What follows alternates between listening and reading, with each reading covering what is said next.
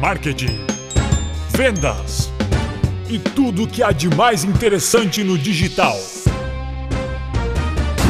Pitadas de marketing.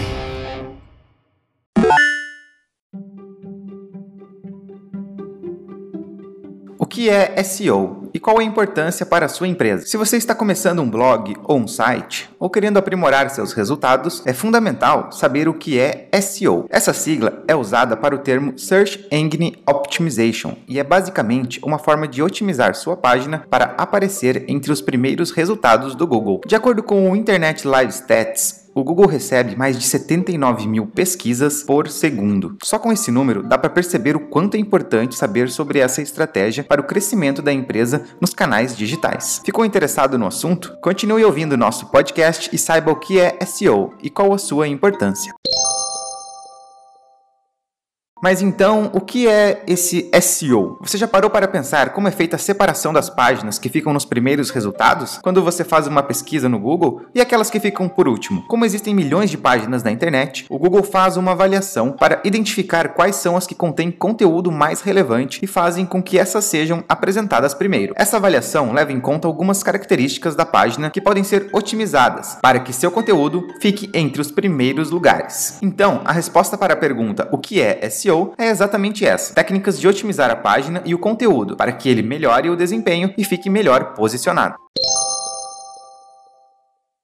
Mas como o SEO surgiu? Quando os primeiros buscadores surgiram, o Google não estava entre eles. Pelo contrário, em 1993, quem ganhava destaque era o Arttext e em 1994 o Yahoo. Esses buscadores faziam uma pesquisa pela internet através do termo utilizado e posicionavam as páginas baseados na repetição da palavra buscada. Por conta disso, muitos anos depois, grande parte das empresas criava páginas institucionais sem conteúdo nenhum, apenas com a repetição de um termo pesquisado, e mesmo assim se destacavam nos resultados. É como se hoje hoje em dia você pesquisasse o que é marketing digital e a primeira página só tivesse o que é marketing digital, escrita por repetidas vezes sem nenhum conteúdo. Já pensou como seria? Os estudantes Larry Page e Sergey Brin perceberam que isso era um problema. Afinal, os interessados não conseguiam acessar o resultado que realmente desejavam, e foi assim que começaram a pensar em uma solução. Como Page e Brin eram estudantes de uma universidade e dentro do meio acadêmico, um artigo de pesquisa é considerado melhor quando cita mais estudos que comprovem essa tese, eles pensaram em fazer fazer o mesmo com o buscador. Dessa forma, criaram um buscador que verificava a quantidade de links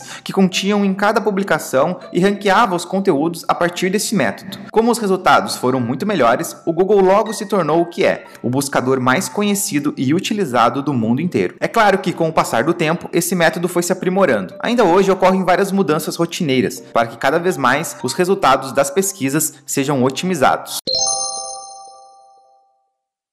Então, como o Google funciona hoje? O Google tem um funcionamento um tanto quanto complexo, mas, em regra geral, podemos separar em três etapas. A primeira delas é o rastreamento. Quando se publica uma página ou um conteúdo na internet, primeiramente ela passa por uma leitura automatizada e robotizada para que de fato comece a existir nos mecanismos de buscas do Google. Só após essa leitura que o conteúdo começa a aparecer no serviço de busca. Para esse processo, o Google usa seus robôs que identificam sobre o que é a página, o que ela trata e quais informações informações pontuais estão sendo trazidas. Essa avaliação é feita através dos seus algoritmos e leva em consideração as outras páginas rastreadas anteriormente. O segundo processo é o da indexação, onde os robôs processam todas as páginas que já foram rastreadas e incluem nos seus resultados. Nessa etapa é avaliado o conteúdo, quando ela foi publicada, onde foi feita a publicação, qual o título, a descrição e outros dados relevantes para a indexação. O assunto é complexo, já que existem mais de 200 fatores considerados. Por isso, orientamos que seus conteúdos sejam sempre produzidos por profissionais profissionais e agentes que conheçam e saibam lidar com essa volatilidade dos parâmetros. Depois que a página já foi rastreada e indexada, ela já está apta para aparecer nos resultados. Esse é o terceiro ponto, a exibição dos resultados. Quando há uma pesquisa, o Google reproduz essa busca entre suas páginas indexadas e exibe os resultados que considera mais relevante. Algumas técnicas podem ser seguidas para mostrar ao buscador que o seu conteúdo merece estar nos primeiros lugares.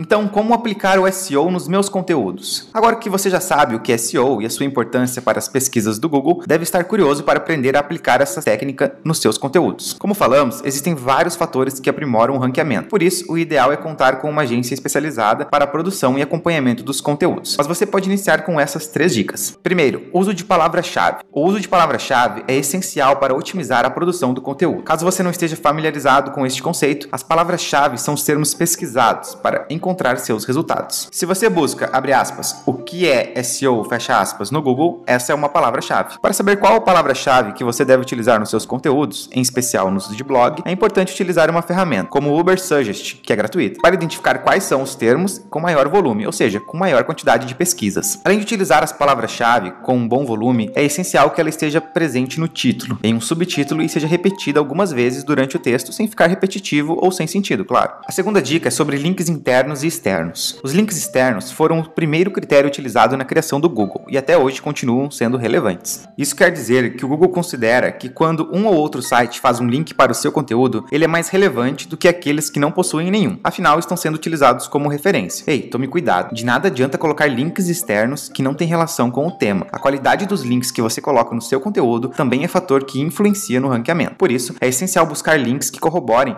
com o que está sendo dito, dando autoridade e reafirmando a informação. Vale abusar de pesquisas e empresas que realmente são referência no mercado. O mesmo ocorre com os links internos. Sites que fazem links para o seu próprio site são recompensados e podem alcançar um melhor posicionamento. Não existe uma quantidade ideal, mas busque pelo menos dois links externos e três internos. Por fim, temos a otimização da URL. Outra técnica de SEO muito importante é a otimização da URL. Busque usar uma slug, ou seja, a parte da URL que seja curta, descritiva e tenha a palavra-chave. Se você notar no blog da Wito.digital, cada conteúdo tem uma palavra-chave na sua URL. E uma dica importante, anote aí, fuja das URLs criadas automaticamente com números e códigos internos, como nome da empresa.com.br barra 3n ou qualquer outro tipo de número ou algoritmo. Além desse endereço não conter a palavra-chave, não diz absolutamente nada sobre o que está sendo tratado nesta página. Obrigado por escutar o nosso podcast e até a próxima.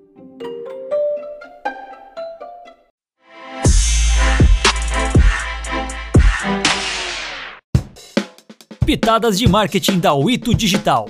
Para mais conteúdos como esse, acesse o ito.digital ou nosso Instagram, ito.digital. Se você gostou, deixe sua avaliação e indique para seus amigos. Até a próxima!